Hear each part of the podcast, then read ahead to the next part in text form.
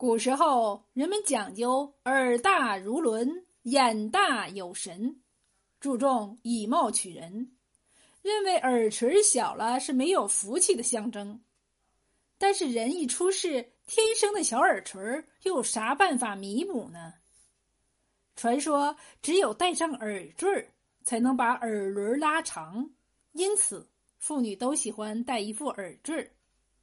说起这个风俗的来历，传说还是三国时期貂蝉传下来的呢。貂蝉原是东汉末年汉献帝时司徒王允的一名歌妓，她长得相貌出众，能歌善舞，色技俱佳，很受王允的宠爱，以亲女看待。当时董卓专权，挟天子以令诸侯，大臣们对他是恨之入骨，但是敢怒而不敢言。王允为此事也是闷闷不乐，终日茶饭不思。貂蝉虽是女流，可是王允的心事，他却宗宗看在眼里，渐渐记在心中。他很会察言观色，为主人分忧解愁。在一个月光皎洁的夜晚，貂蝉在花园里设下香案，为主人祷告。他虔诚的燃起三炷香火。仰天一拜，说道：“明月呀，明月，你虽朝朝洁白如洗，可知我家老爷心中烦恼？苍天呐，苍天，我貂蝉虽是女流之辈，老爷婢女，若能为老爷分担忧愁，我愿万死不辞。”恰在此时，王允因忧国心烦，夜不能寐。来到后花园赏月散心，他听见有人祝祷，连忙躲在一座假山后面静听起来。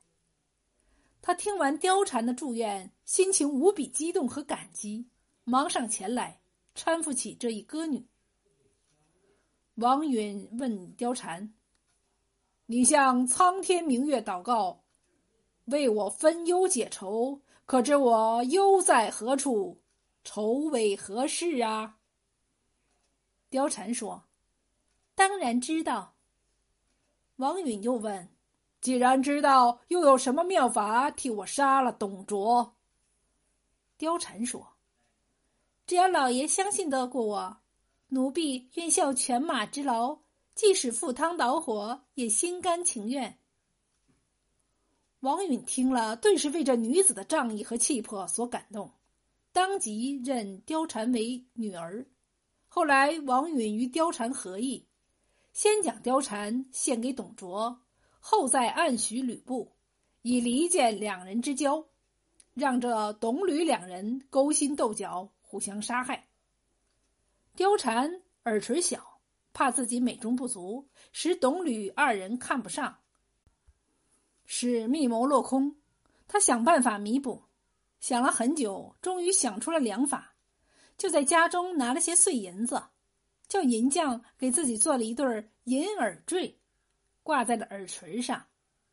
这样过了不久，耳垂果然变大了，为他的美容又增添了不少的姿色。董卓一见貂蝉大喜，吕布一见貂蝉着迷，使董卓和吕布因争夺这一美女而激烈相斗。又因吕布貂蝉私通，恐事发觉，心神不安。